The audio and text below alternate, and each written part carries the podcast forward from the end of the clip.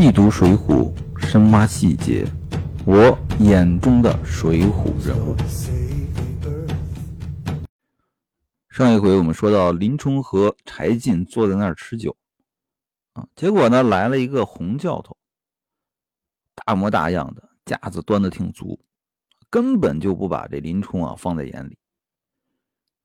这红教头坐下来呢，啊，劈头盖脸一句话，啊，就问这个柴进啊。大官人今日何故厚礼款待这配军？你这不是指着和尚骂秃子吗？啊，当着林冲的面说这样一句话。这柴进一听啊，就赶快给他圆场啊，说这位啊可不比别人啊，乃是八十万禁军的教头啊，师傅啊如何轻慢？就赶快把这个啊林冲给介绍一下。啊，把他位置往上抬啊！说是这个洪教头，你别这样啊！这洪教头呢，你这样的一个人，他根本就不识趣啊！啊，又来了一句啊，大官人呐，啊，你是好习枪棒啊！往往这刘沛的军人呐，都来怎么样依附啊？都说我是什么枪棒教头啊，来投这个庄上，来干嘛呢？叫骗您九十钱米来了啊！大官人。如何？你忒认真。这林冲听了呢，按别人来说，良人好汉嘛，那性格哈，势如烈火啊。林冲这性格，他能忍的啊，本分人。听了呢，不作声。这柴进呢，没办法啊，还得继续圆呢。啊，这两两个人很有意思啊，一个红教头。不分人情世故啊，这个林冲呢忒能忍啊，也不说话，那只能靠这个柴进在中间怎么样，在中间斡旋啊，做这个润滑油啊。柴进没办法啊，又继续说啊，这凡人呢不可貌相啊，教头休小觑他。这洪教头呢听了这话啊，这火上浇油一般啊啊，跳起身来就说啊，我不信他。他敢和我使一棒看，我便道他是真教头啊！要和林冲比一比啊！这柴进一听啊，很满意啊，大笑起来哈！也好也好啊，林武师啊，你心下如何啊？上一回我们已经说了啊，这个洪教头自从这个出场以后啊，这个大大模大样啊，让人烦啊！柴进心里也不舒服。他早就想着啊，让这个林冲出头啊，教训教训这个洪教头啊，让他吃点亏。那林冲呢，这个这个本分人啊，就是死活不出头。这下子哈，洪教头这个自己说出来了，要比一比这个枪棒啊，正合柴进的心意。这是林冲怎么回答呢？人家就叫板叫到头头。脸前来了怎么办呢？啊，林冲来一句啊，小人确实不敢啊，这个本分到家了啊，太怂了。这洪教头一听啊，心里就暗暗想了，嗯，这人呐，必是不会啊，心里头他先怯了啊，于是呢，这个气焰呢更嚣张了。这柴进呢？他打算的很清楚啊，一来呢，我要看看啊，你这个久闻大名的这林冲的本事；二来呢，也想让林冲啊，把这个洪教头给赢了啊，灭灭他那家伙的气焰。他得继续拱火啊，然后呢，起身啊，就比较正式，站起来说了啊，起身冲这两位这个教头说：“二位啊，较量一棒。”这柴进啊，亲自发出了邀请啊。这林冲呢，自己又在那儿肚里寻思了啊。这洪教头呢，这必是柴大官人的师傅啊啊，让我这一棒子打翻了，这面子上不好看啊。这个时候呢，有点松动了啊。刚才呢就没想这个比武的事儿，这会儿呢心思有点活动了，因为这个柴大官人亲自说了。这柴进呢，看这个林冲呢，这还比较踌躇啊，啊，继续添油啊。这句话说的很关键啊，他说：“这位呃洪教头啊，也到此不多时啊，此间呢也无对手啊。林武师休得要推辞啊，小可也正要看看两位教头的本事啊。”这句话最关键的就是第一句。他说：“洪教头也到此不多时。”这个话是给林冲听的，啊，意思是什么？啊，这个洪洪教头虽然是称我的师傅，但是也没那么熟啊，来的时间也不长。这个啊，林教头，您不要太太多心啊，赢了没关系。啊，这林冲一听。啊，这下子放心了，啊，可以出手了，啊，于是呢，俩人啊，各挑了一个棒子啊，准备这个比武了。两个人下场啊，打了这个四五个回合，啊，这林冲呢，拖的一声就跳出圈外来了，啊，叫了一声少歇，啊，等一下，啊，怎么回事呢？林冲呢，这时候是一个刺配的犯人啊，还带着什么？带着家呢。啊，这林冲觉得这个带着家不好打，啊，就说了啊，小人啊，只多了这句家，因此啊，全当输了。啊，柴进一听，哎，这个简单啊，于是呢，叫这个庄客又拿了十两银子过来，然后呢，把这十两银子就交给这个押解林冲的两个工人。啊，董超、学霸啊，说了啊，小可大胆啊，相烦二位啊，全把这林教头的家呀开了啊，明日牢城营内但有事务啊，都在小可身上。这个白银十两呢，就送与二位工人啊。这董超、学霸呢，第一呢，这看这个柴进这个排场啊啊，那那太大了啊，就不敢这个不听他的。啊，收再说呢，这有十两银子收，这可不是一笔小钱啊！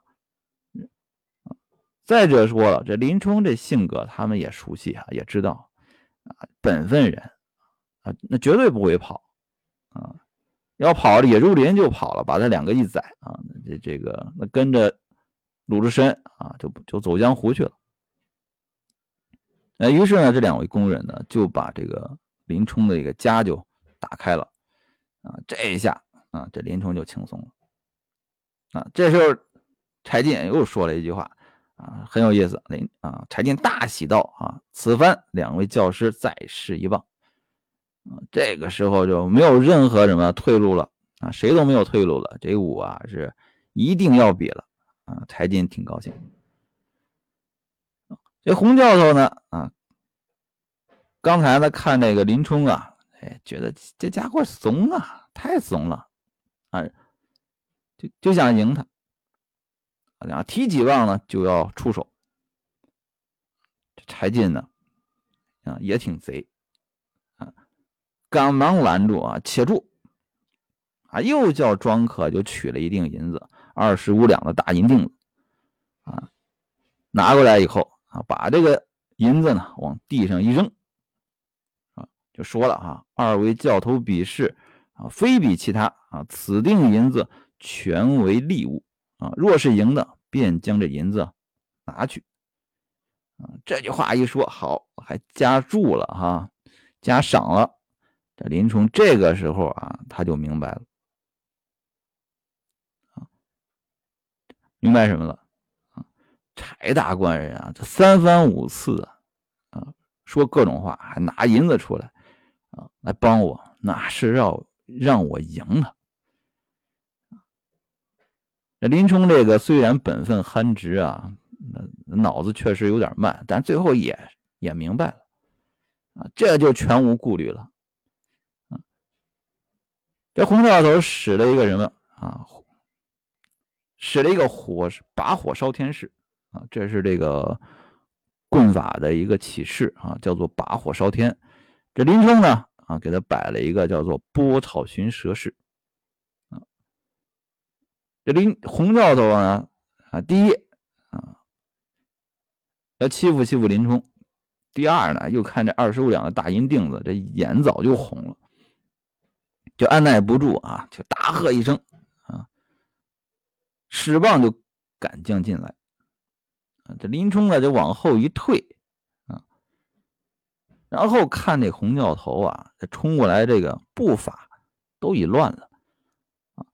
把拿着棒从地上一跳啊，这洪教头呢措手不及啊，林冲的棍子就敲在他的迎面骨上啊，结果摔个大马趴啊，摔在地上，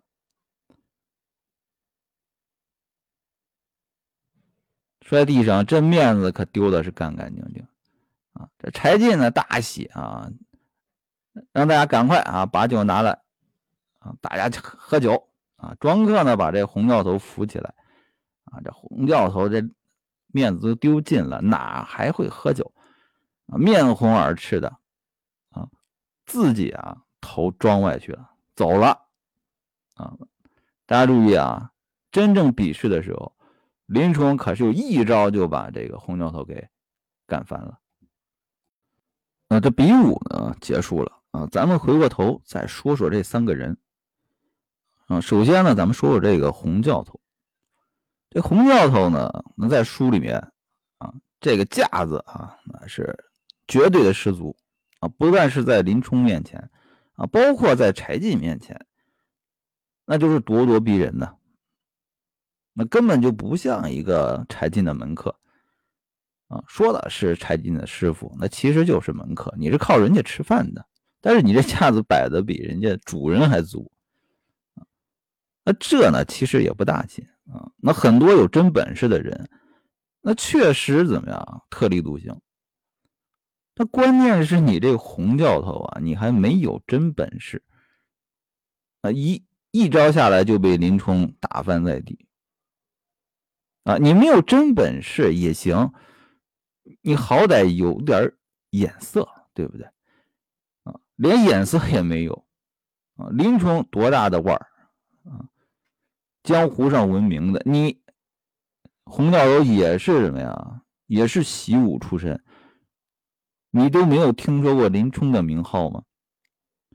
啊，所以说洪教头这种人啊，第一啊，做人啊，做事啊，真的都不太行啊。做人你这个架子啊，搬的挺大，本事不大，架子不小，而且还没有眼光啊。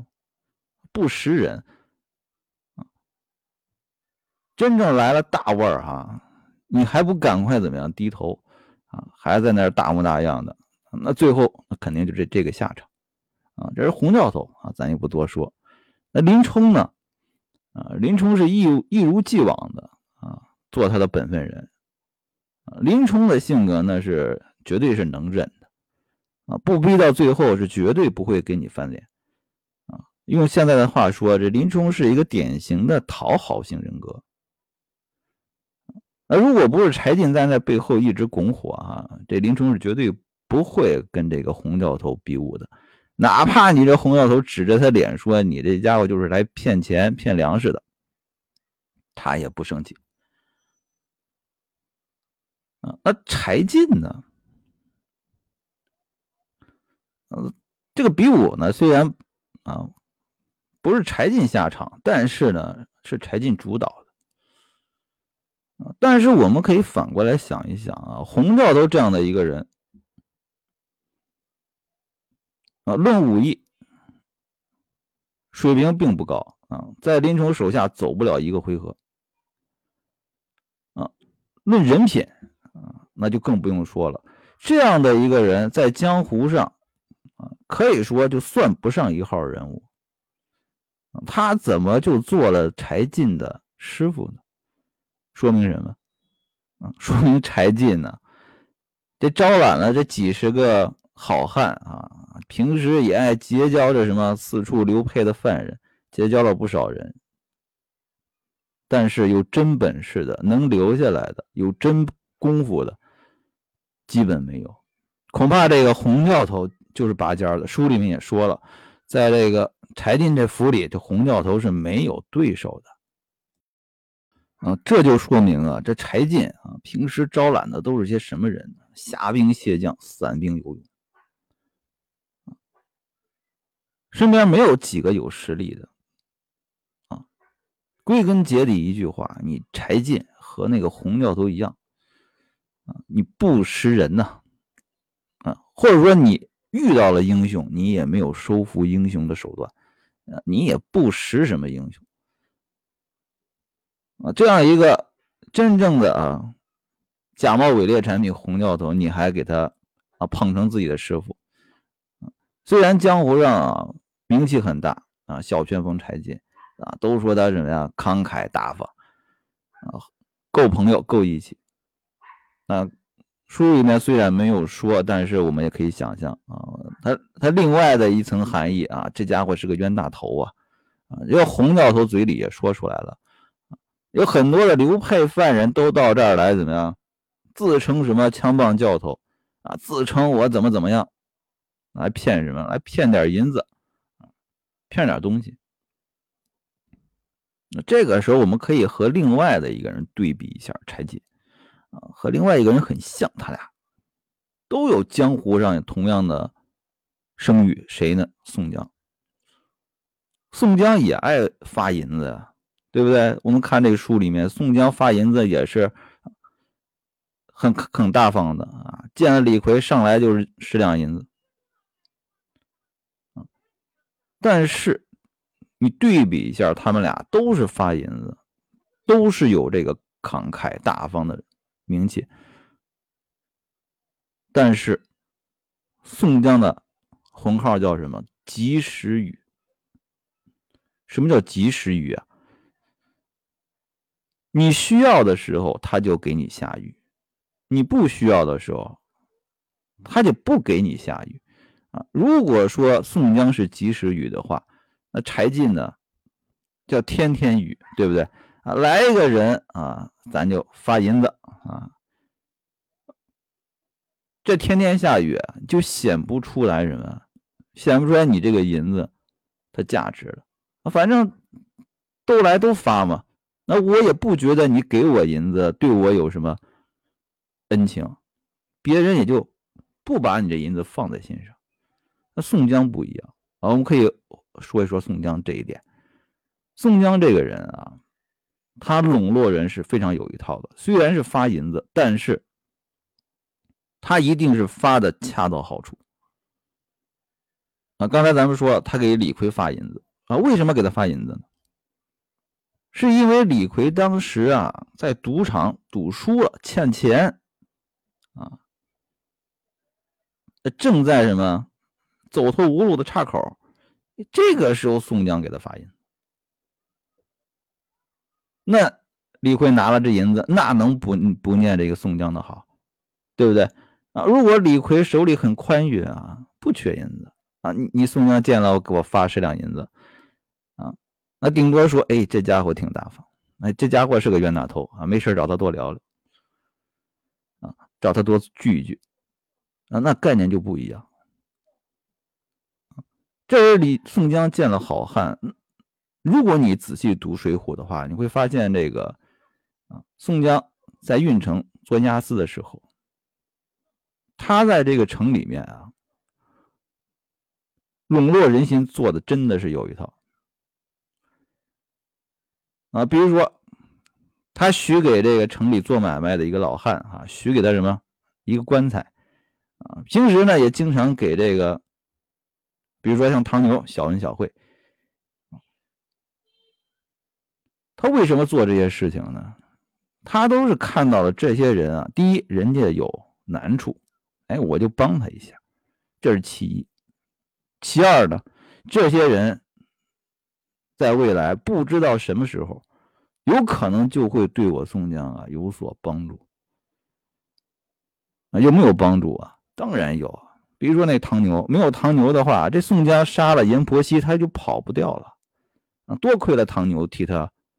拦着谁呀？这阎婆惜他妈妈啊！要不是拦着阎婆惜他妈，这宋江就被直接揪到官府上去了啊，就跑不掉了。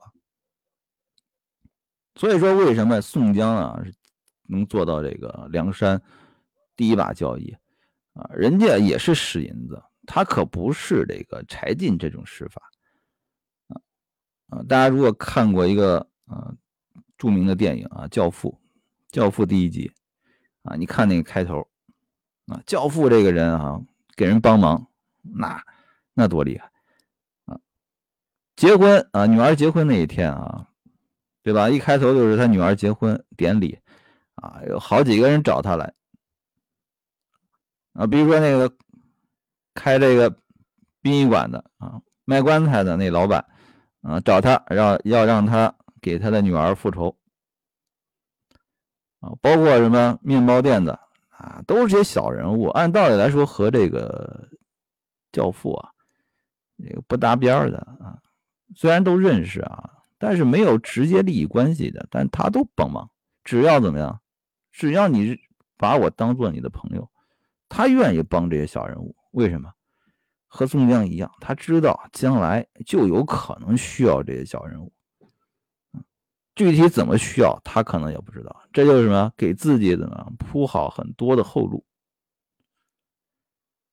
但是啊，他绝对不是什么没事了，我给你发发发点钱。啊，而是你有你有难处的时候，我出手。啊，这是宋江和柴进最根本的区别。啊，这也是这个柴进和宋江根本没法比的。啊，境界上的差距。所以说归根结底啊，柴进这个人虽然也是什么急公好义啊，慷慨大方，但是啊，在真正的英雄好汉那儿，你这一套啊。你是玩不转的。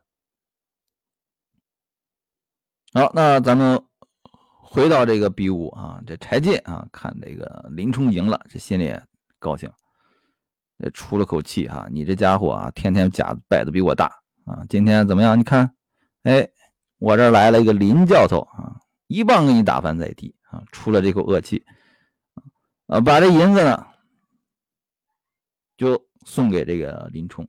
啊，二十五两的大银锭子，啊，这林冲呢，哪里肯受哈？啊，多次这个推脱，啊，那柴进那是大财主啊，这二十五两银子可根本不放在眼里，啊，那非要林冲收下，啊，林冲的这个突破不过啊，只好收下了，啊，于是呢，这林冲呢就留留在了这个柴进庄上。啊，一连住了好几天，这柴进呢，每天的好酒好菜的相待，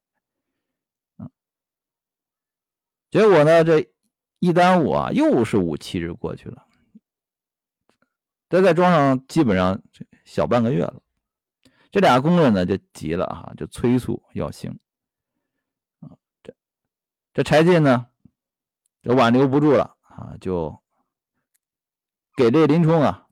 递了几封书信，啊，这林啊，这柴进呢，这个在当地呢有些势力，啊，和这个牢城管营差拨呀，啊，都有交情，啊，给他们都写了封信，然后交给这林冲，啊，然后呢，又给林冲又拿又拿出一锭二十五两的银子，啊，送给林冲，啊，然后呢，又弄搞了五两银子，啊，给了这两个工人，啊，董超、薛霸，啊，送他们。